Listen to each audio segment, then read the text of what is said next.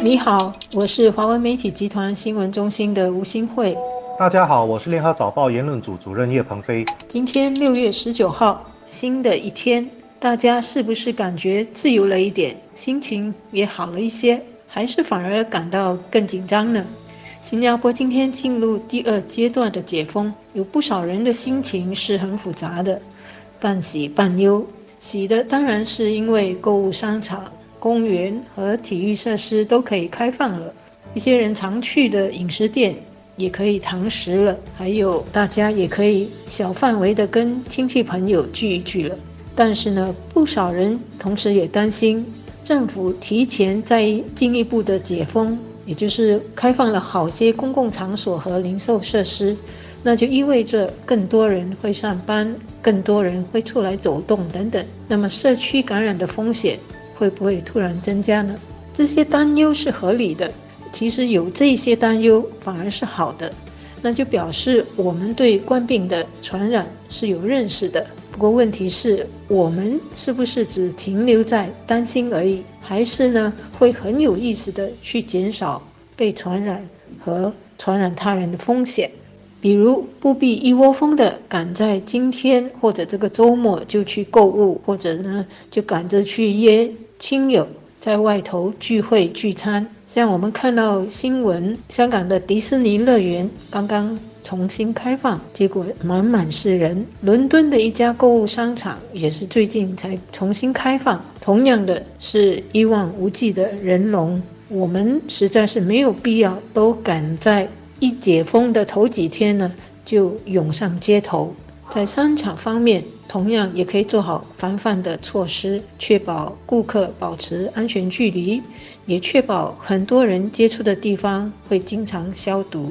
更重要的是，商场和零售店或者是餐馆，如果还没有做好清洁和预防的措施，就不要急着赶在解封的第一个周末就开门营业，否则呢，一有人感染变成了感染群呢，就会面对又要被。关闭的情况。像 Mustafa 购物中心，他们在这个解封第二阶段的时候，他们说，为了更好的控制人潮和减少员工的负担，暂时呢不会恢复二十四小时的营业。同时呢，也准备给那些前来光顾的顾客提供手套。这是负责任的商场的一些做法。我估计今天的小贩中心、咖啡店、食阁、餐馆一定是坐满了堂食的顾客，购物中心应该也会看到人潮回流。只有小部分跟直接创造经济价值无关的活动，在第二阶段还没有解除，比如中宗教、文化和娱乐的活动，因为这些活动很多都在室内空间进行，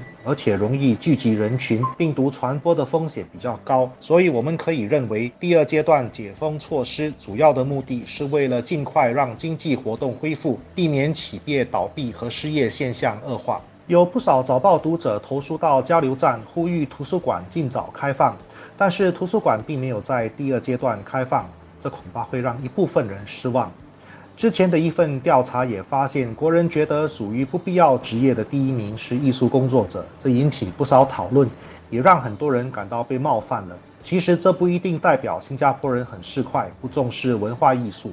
事实是在这个非常时期，恢复经济、确保更多家庭保住饭碗才是最必要的。打个比方。当一个人饿了两天之后，他会觉得食物才是最必要的。至于装食物的容器，就不一定非得要用顶级的精致餐具不可。对一个快饿死的人来说，我们不能责怪他对生活没有品味，不懂得使用精致餐具的生活乐趣。对他来说，先吃饱才是最必要的。今天出门的人数大大增加是可以想象得到的，也无可厚非，因为大家真的是在家里憋坏了。但是我们也必须接受一个事实，就是病毒传播的风险也会因此大大增加，感染率回弹的可能性是非常高的。解封进入第二阶段，大家会注意的，我们的大选的情况。昨天选举局公布了来届大选的竞选条例，规定不可以有现场的竞选群众大会，各个政党只能够通过电视广播和网络直播。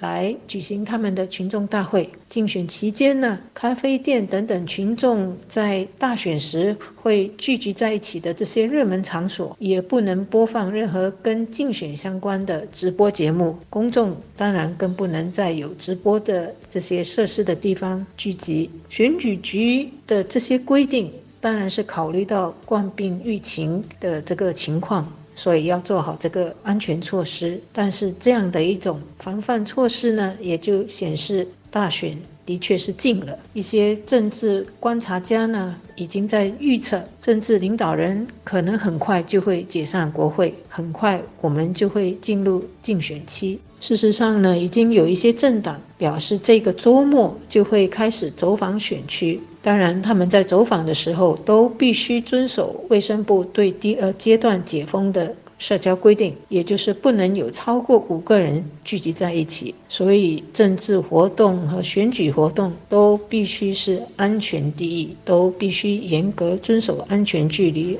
安全行动的规定。